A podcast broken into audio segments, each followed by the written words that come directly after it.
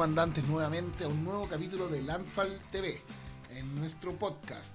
Hoy estoy con mi amigo Ronald, Hola. que es parte del staff de Landfall, y me acompañó al Fan Fest de Las Vegas. Antes de que pasemos a este tema, que va a ser el tema principal del video, queríamos recordarles que cuando lleguemos a los 500 likes, en, este- eh, en- a los 500 suscriptores en el canal de YouTube, vamos a sortear un alter de tres piezas realizadas por nuestro amigo Alter Tebo o Tebo Alters, el cual dejaremos la descripción para que revisen sus trabajos en la descripción del video. Y habiendo dicho esto, vamos a pasar al tema principal. Las, Vegas. Las Vegas, baby.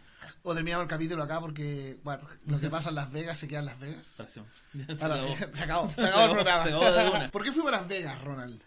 ¿Por qué fuimos a Las Vegas? Bueno, fuimos a Las Vegas porque primero que todo teníamos ganas de ir a Las Vegas. Hace mucho tiempo. Hace Hace mucho tiempo.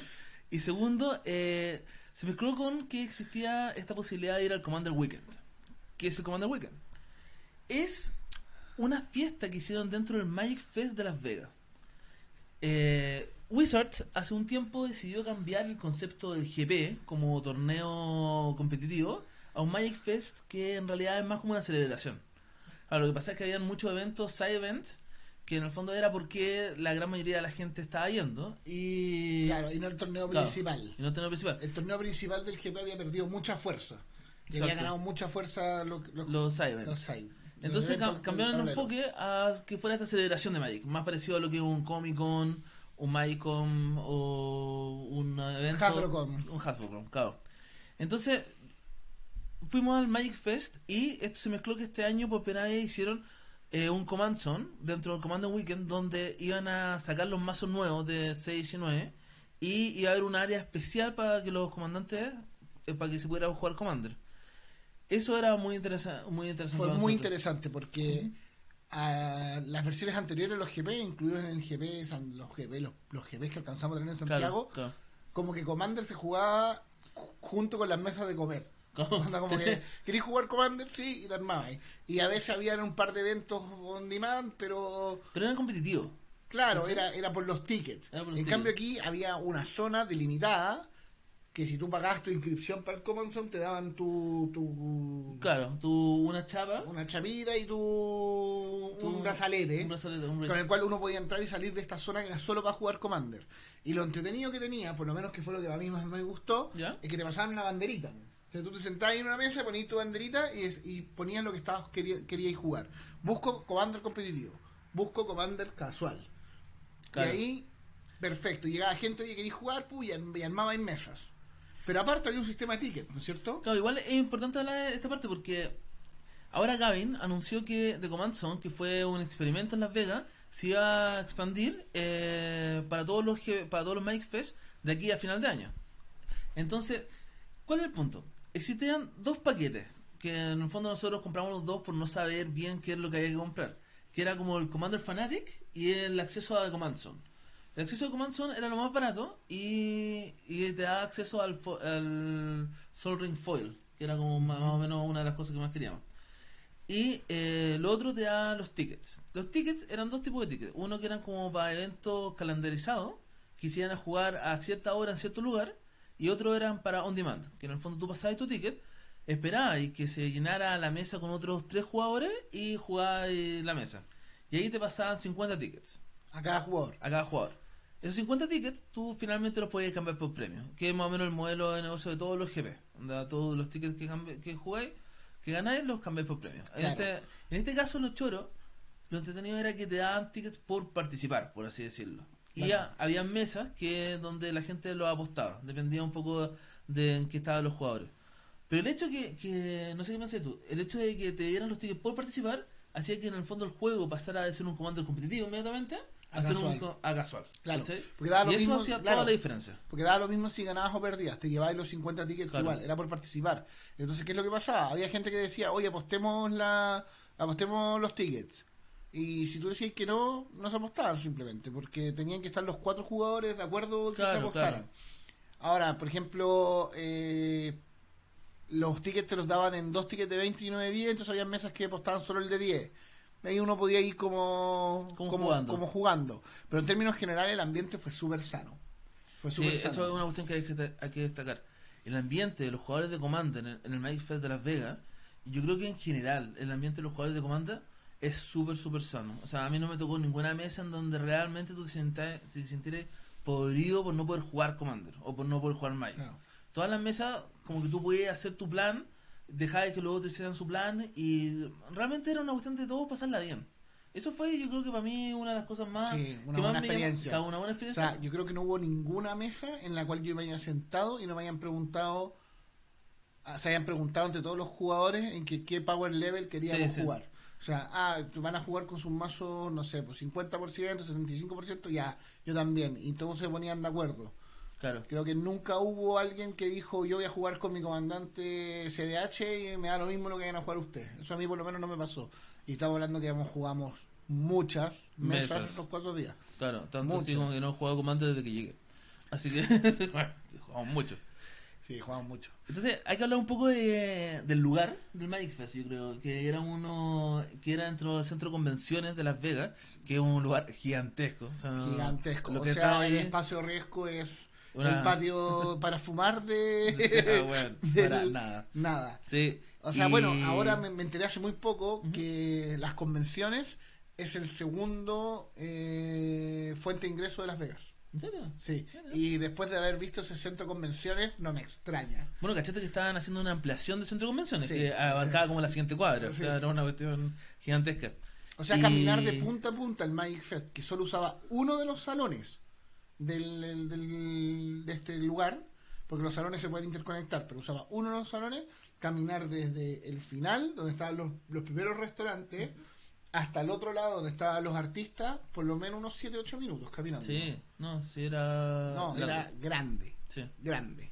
Eh, y eso daba pie a que pasaran cosas muy interesantes, como que en el fondo, en una área estaban jugando el GP, propiamente tal, de Modern, que era en este caso. En otra área estaba de Command Zone, que era un área donde habrán habido unas 150 mesas para jugar Commander. Y en otra. Y Yo alrededor de más, todo yo esto. que más. ¿Sí? Sí. Puede ser. Puede ser que incluso 200. Sí, Sí, sí. Y, y alrededor de todo esto había un montón de tiendas. Y eso es uno de los puntos más que también era muy interesante del GP. El precio de las cartas, para los que en el fondo quieran, estén pensando algún día ir al GP, se paga parte del viaje con las cartas que hay que comprar. Porque realmente estaba todo un 30% más barato que el precio estadounidense. O sea, ya con eso, si te comprabas un par de cartas caras o querías vender cartas acá, ya estás recuperando parte de tu presupuesto. Sí, o sea, ahí uno se da cuenta que, que en verdad Star City Games tiene súper distorsionados los precios, por Sí. lo menos acá en Chile, y me imagino que en el resto de Latinoamérica también. O sea, para ellos no es parámetro Star City Games como, como moneda de cambio. O sea, No, lo, claro, lo que pasaba era que había muchas tiendas que venían de Japón y Europa. no, y, y muchas norteamericanas también Muchas que tenían un precio un 30-40% más barato que Star City Sí, Games. yo lo que sentí es que esas tiendas llegaban con un precio más barato y obligaban a las tiendas estadounidenses a bajar sus precios porque en el fondo ya no eran competitivos. Claro, o sea, Entonces, estaba, incluso estaba Star City Games a precios que estaban un 30-40% más barato que Star City Games. sí. o sea- bueno, es que comprar ca- cartas en Europa es barato. Sí. O sea, Ujú. a- de hecho, ayer estaba cotizando una Bayou de Ujú. que en Star City Games estaba en 450 dólares y en Car Market, que es la página Europea. europea, estaba en 120 euros. Sí. Deberíamos hacer un podcast un día de cómo comprar cartas Sí, para ahora. de- de- de- Es deberíamos- una buena idea. Una muy buena Bueno, idea. Pero para que sepan, onda, comprar cartas en un GP es parte de una de las actividades más importantes. De hecho, tanto así que en el fondo tú le dedicas parte del día a buscar carpetas, ver cajas gigantes de foils chayas, que en el fondo no eran tan chayas, porque si queréis foilear tu mazo comando, de repente hayan cartas claves que no hay encontrar en ninguna otra parte. que son difíciles de Sí, encontrar. es out of stock. sí, no, sí, habían cosas muy interesantes. No, y barato, barato. Yo compré cartas baratas. Baratas que quería. Bueno, y en este ambiente gigante, al final habían 5.000 personas jugando al mismo tiempo, entre todas las mesas, y tú ni siquiera te das cuenta. Era una cuestión impresionante. Sí, a mí me pasó eso. Ujú. Me pasó exactamente eso. Eh, era tan grande el, el lugar, el lugar, el, el Las Vegas Convention Center, que tú veías este masa de gente desde a la altura, porque hay un, un sector que puede estar en la altura, y no se veía tanta gente. Y era claro, porque el lugar era tan grande que hacía que la gente se viera Sí, sí. pequeña, pequeña. Era como anécdota. Claro, Era como un manchón de personas ahí y en realidad había mil personas ahí. Y me encontramos, en algún minuto estuvimos compartiendo con Cristian Sánchez, juez chileno, que bueno, no fue a juecear, fue a jugar, al cual le mandamos muchos saludos, y el minuto, y en un minuto nos dice, no, pero si hay 5.000 personas, y yo quedé como, imposible, aquí no hay 5.000 personas. Y bueno, y efectivamente habían 5.000 personas porque después salieron los, Sí. los números del evento. Bueno, para terminar este, este punto, como recomendación, si es que ustedes quieren un Magic Fest, quieren ir a jugar Commander y están un poco cortos de presupuesto, nosotros les recomendamos comprar el acceso para The Command Zone, que es la que te da el, el Sol Ring, porque en el fondo tú entras a The Command Zone y no necesitáis los tickets para jugar. Levantáis la mano y van a haber cinco personas que están esperando un jugador un jugador más. O armáis tu propia mesa con estas banderitas que te decía Matías y van a llegar a las personas al lado tuyo para jugar. Los tickets son para si queréis canjear premios después. Y eso es una cuestión que, Accesorio. claro, que Claro, cada uno tiene que decidir si que realmente O sea, vale la pena. Vale la pena. O sea, al final no, no, no creo que exista ningún premio que no puedas comprar, salvo eh, la- las planchas de. Claro, ah, las planchas no cortadas no de cortadas. carta. Pero, ¿costaban cuántos tickets? 1200. 1200. O sea, cada partida de Commander que ustedes pagaran, iban a dar 50 tickets. O sea, calculen cuántas partidas de Commander tienen que pagar para llegar a los 1200 tickets. Claro, y eso que nosotros compramos nueve tickets. Sí, ¿cachai? 9 tickets. No más, más de 9 tickets. Ahora que después nos dieron un. Es que eran nueve on demand y tres Claro, 12. calendarizados. Do- 12. Claro, do- do- 12. 12. Ujú. Así que no, no se los recomendamos. No tienen que apostar para eso. Claro, vamos Sí. a apostar. Eh, Eh, ¿Qué más me gustaría hablar del, ¿Sí? ¿Cómo te gustaría del- de la misma Command Zone? Eh, la cantidad de famosillos que habían dando vueltas. De los famosillos nos referimos a la gente A los youtubers de la comunidad norteamericana de Commander, digamos. O sea, te Eso- podéis sentar a jugar con ellos, nosotros conversar. Nosotros tuvimos la, la, la gran oportunidad de tener muy buenas conversaciones, especialmente con JD de Jumbo Commander y con Josh de Command Zone. Sí. Eh, tenemos unos videos mandando saludos. Bueno, yo en lo personal conversé mucho con Gavin de Wizard of the Coast.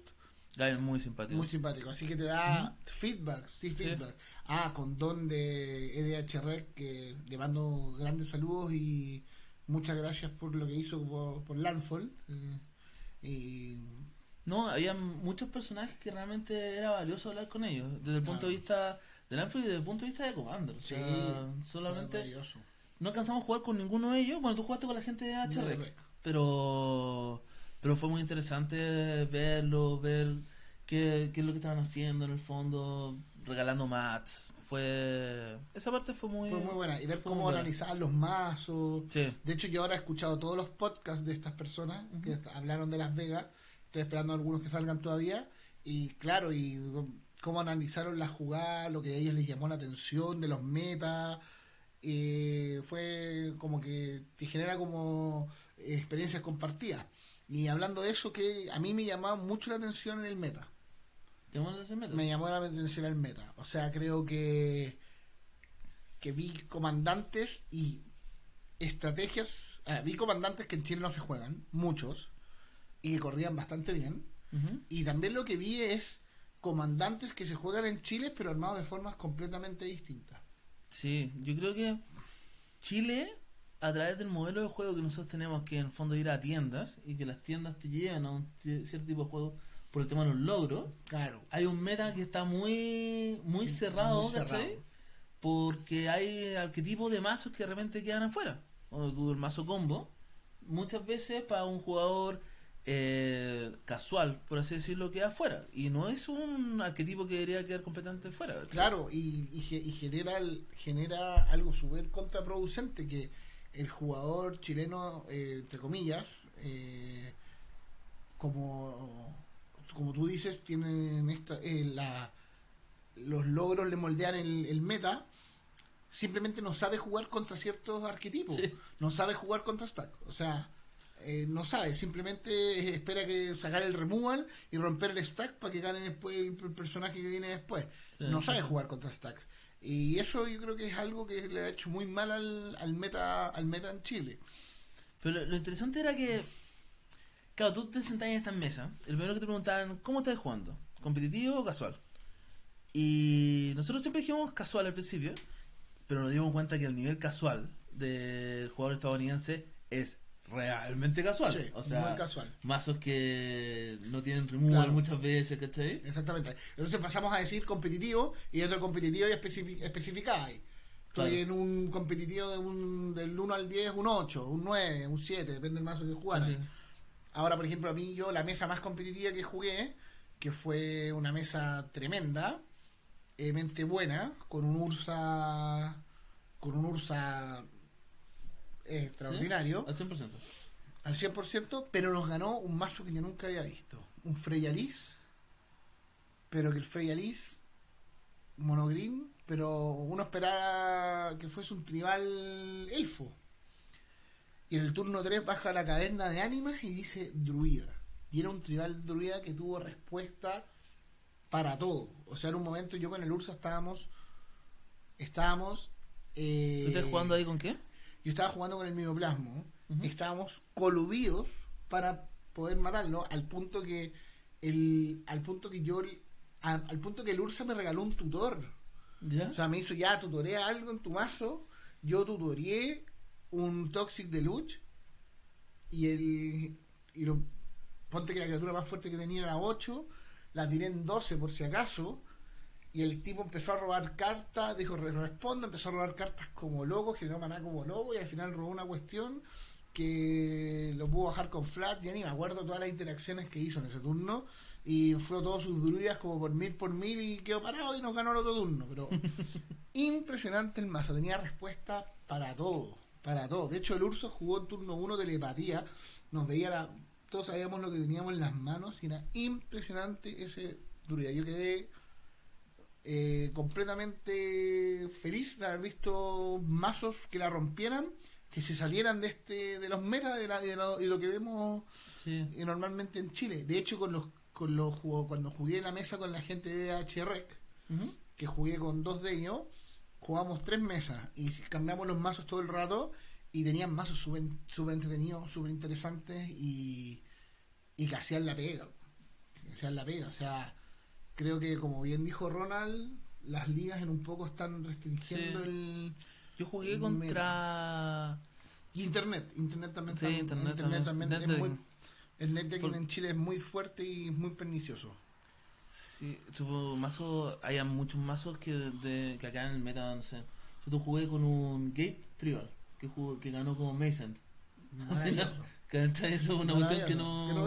Que no que veis nunca. Por ejemplo, vi muchos Samut. Muchos. Mucho. Ah, yo no lo vi. Mucho. mucho. Mucho, mucho, mucho. Y todos armados de forma distinta. Y también súper entretenido. Súper entretenido. Y bueno, dejando de lado un poco el meta eh, y volviendo un poco a lo que fue la experiencia de Commander, sí, tuvimos la experiencia de la Command Party. Sí. Bueno, el viernes, parte del paquete que compramos, el viernes en la noche eh, ofrecían la gente de Command Zone, del podcast, un evento que se llamaba The Commander Party. The Commander Party en el fondo era. La promesa era que te iban a dar un Soul Ring eh, no foil de, con el nuevo arte. Y ¿Te lo un mazo. Sí, lo dieron, lo dieron. O sea, cumplieron la promesa, digamos. Y, te iban a- y nos dieron el, un mazo al azar del Commander Commander 2019. 2019. Entonces la idea era que tú llegaras, eh, le pusieras slips a No, tu... te pasaban los forros y te pasaban Ah, la caja. Claro, te pasaban los forros, te pasaban la caja, te pasaban todo, en verdad. Le pusieras los forros y te pusieras a jugar con cualquier persona que estuviese ahí. Y era una fiesta, en verdad. Había... Comida, alcohol, bebidas. Sí, había... Era todo- una fiesta, fue una fiesta. Hubo un panel con gente de Wizard, estuvo, sortearon cosas, estuvo entretenido. Estuvo entretenido. De hecho, ese fue el día que más conversamos con, Sí, con al la final gente nos estamos conversando como hasta la una de la mañana con, con todos estos personajes, que en el fondo nos contaban Claro. el detrás de bambalinas de tener el canal en YouTube, en el fondo, cómo, cómo había sido crearlo, cosa que a nosotros no, nos sirvió harto, Sí. como para poder Como- plantearnos. Claro, claro. Ujú. Nos dieron mucho, mucha ayuda técnica. Mucho feedback. Mucho feedback, mucho Sí. feedback. Eh, no, de buenísimo, salió mucho mejor de lo que yo esperaba la, la Command Party. Yo pensé Igual, que... en una verdad, ta- también hay que decir que hubieron algunas cosas de organización que tú decías que hubiese podido ser Ah, mejor. sí, sí. ¿Cachai? Como que tú llegas y no había como una mesa asignada, sino que tenías que buscar y vi gente que en el fondo no, no tenía una mesa para poder jugar. Claro. ¿Cachai? Onda... Si no ibas con tu grupo de amigos, por lo menos de dos, ¿cachai? Podías hacer perfectamente que te quedáis solo, hasta que se abriera una mesa, ¿cachai? Claro. Pero no era tan Claro, o terrible. sea, yo creo que faltó ahí un torneo. Sí, eso fue lo que faltó. Un, un torneo. donde fue como dicho mega casual. Claro, fue, fue como siéntense y jueguen. Faltó Ah. como un. eh, ya, ok, eh, Matías Salinas le toca jugar con Ronald y fuera en la mesa 4. Y haber por lo menos haber hecho un torneo de una ronda. Yo creo que hubiese sido perfecto eso. Claro. Haber hecho una ronda y después ya dispersense y hagan lo Hagan que fue en el fondo lo que naturalmente pasó. Jugamos una ronda que en nuestra mesa duró una hora y media.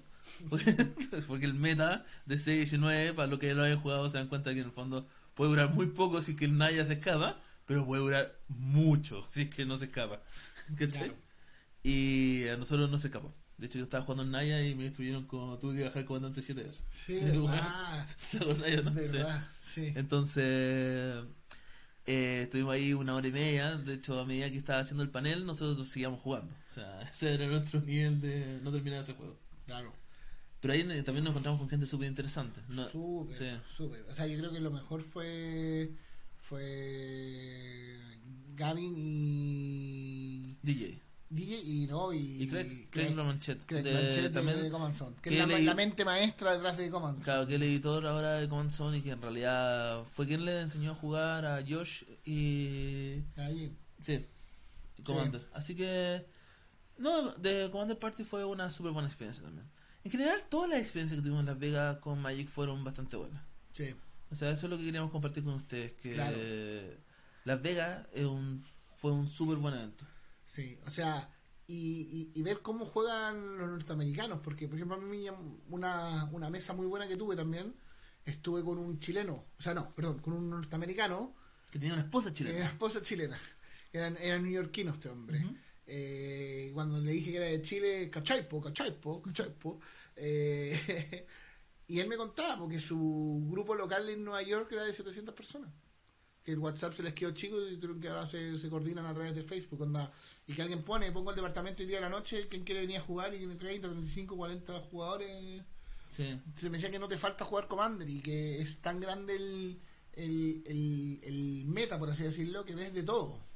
Que ves de todo. O sea, está- y me dice que, claro, que ellos son un grupo local eh, que es como de su, no, no barrio, pero sí como de su sector así amplificado. Era Manhattan en el fondo. Eh, no sé si Manhattan, no, no, no, me acuerdo si me dijo Manhattan o no, pero por decirle de Manhattan, por, Claro. por decir algo, algo O así. podría como ser de Queens, o ¿cachai? qué cosa así. Claro, entonces 700 personas, mucha gente. Sí. Es mucha gente. Entonces, claro, eso es lo que tienen aquí los, los norteamericanos. Tienen la posibilidad de, de amplia de, Sí, pero tiene que ver con el precio de las cartas. Tiene con el precio de las cartas y también Sí. la cantidad de habitantes. O sea, nosotros estábamos en Las Vegas, que es una ciudad que no, no te la imagináis teniendo vida vida fuera de lo que es el, el El strip. strip, sí. Y fuimos a visitar tiendas de Magic y fuimos un sábado en la noche, si no me equivoco, a una tienda de Magic, o el viernes, no el lunes, porque fue el día, que fue el, el- el Sí, día sí. que estábamos en auto. Fuimos un lunes a una tienda de Magic en Las Vegas, donde a tres cuadras de, de, de la tienda estaban los casinos y la gente borracha en la calle. Y nos encontramos con gente jugando ese, ese día, el día de rol, y habían cuatro mesas de rol de Sí. cinco o seis jugadores. Y claro, y nos de, el, el dueño de la tienda nos decía que aquí Commander se les llenaba. Entonces, como No, claro, de hecho nos decía que viniéramos el jueves a jugar Commander. Sí, Nosotros ya no íbamos. nos íbamos. Pero que para que viniéramos a ver cómo estaba el meta en Las Vegas y claro, nos decía que jugaba hace armaba 8, 9 mesas de, de Commander en un torneo normal. Sí, así que. Sí, Yo tuve la oportunidad de hablar también con un par de dueños de tiendas de Estados Unidos, uno de Wisconsin y otro no me acuerdo dónde, pero el asunto también me contaba que hacían torneos de Commander casi todas las noches y había un, un día que hacían CDH y todas las noches se les llenaba. O sea, ese es el nivel de Commander claro, en Estados Unidos. que es el, es formato más jugado. el realmente el formato más jugado. El otro día estaba viendo un post de Gavin que decía que en el fondo de Command Zone habían eh, 1500 personas. O sea, Y- fue. Ah, sí, también lo vi. Entonces fue más, Sí. fue más de un tercio del. Fue más de un tercio del. No, un tercio, no, un tercio. Un tercio. Ah, de la asistencia total de- de- del Magic Fest. Entonces, ese es el- realmente el poder que tiene Commander. Sí, o sea, Commander claramente es lo más jugado en Estados Unidos. Y no me, no me atrevería a decir en Europa, no, pero en Estados Unidos es lo más, es lo más jugado por lejos. O sea, Sí. yo también conversé con un dueño de tienda y me decía que fue el, el- el tipo que jugó el, las druidas. ¿Ya? Y me decía que, claro, que yo le explicaba que en Chile Commander, la- las tiendas con suerte tenían un día de Commander a la semana y que se les llenaba pena alguna, O sea, arman 3, 4 meses. claro, y me decía que y, y me decía que hacen el resto de los días las tiendas y le dice, no, Standard Modern, y me decía, ah, no, imposible. O sea, yo, a mí se me llenan los, los FNM de Standard y Modern y durante la semana no, no me llega nadie a jugar Standard y Modern. Puro Commander, puro Sí. Commander. Entonces, ojalá aquí en Chile y en Latinoamérica apuntemos a eso, po, que transformemos nuestro for- eh, el formato en lo más jugado. Porque. Porque tiene potencial. tiene O potencial sea, y más seamos jugando Commander, más Wizard se va a poner. O sea, ya se puso en los, en los GB. En los Sí. GB. Veamos que si seguimos creciendo el número, ¿qué, qué más nos pueden dar? po? bueno, Aparte Matías, de la edición anual. claro. Bueno, Matías, ¿qué te llamó la atención terminando esto de, Para terminar un poco. de Las Vegas? A mí hay dos cosas que me llamaron mucho la atención. Primero, la cantidad de mujeres que juegan Magic. Eso es sea, cierto. O sea, son menos que los digo. hombres, son menos que los hombres, pero proporcionalmente son mucho más de lo que he visto en Chile y también las, las, las- las varias veces que he podido jugar en España. Son considerablemente. De hecho, mu- me pasó, creo que muy pocas veces estuve en mesas de Commander que éramos cuatro hombres. ¿no? Sí, cierto, yo también me La gran mayoría de las veces había una mujer y me tocó estar en una mesa en que yo era el, el único hombre. Y lo otro que me llamó mucho, mucho la atención es la edad de los jugadores. Hay mucho jugador eh, viejo, entre comillas, de, de edad. Eh, mujeres dueñas de casa jugando Commander. O sea, tipo 40 años. entre por ahí. 40 y 50 años. O sea, eso fue algo que me llamó mucho la atención. Sí, lo que conversábamos, claro, era que yo creo que ellos partieron jugando cuando estaban en college. Claro, está- ¿Cachai? claro, claro. Entonces, Sí. que es como la universidad, los primeros años de universidad para nosotros. O por ejemplo, Entonces- muchas veces me pasó que jugaba una carta y estas señoras me decían, ah, mi hijo juega esa carta o mi marido juega esa carta. Porque no conocen el meta nuevo. güey. claro. Entonces uno queda así como, ah, tú sí.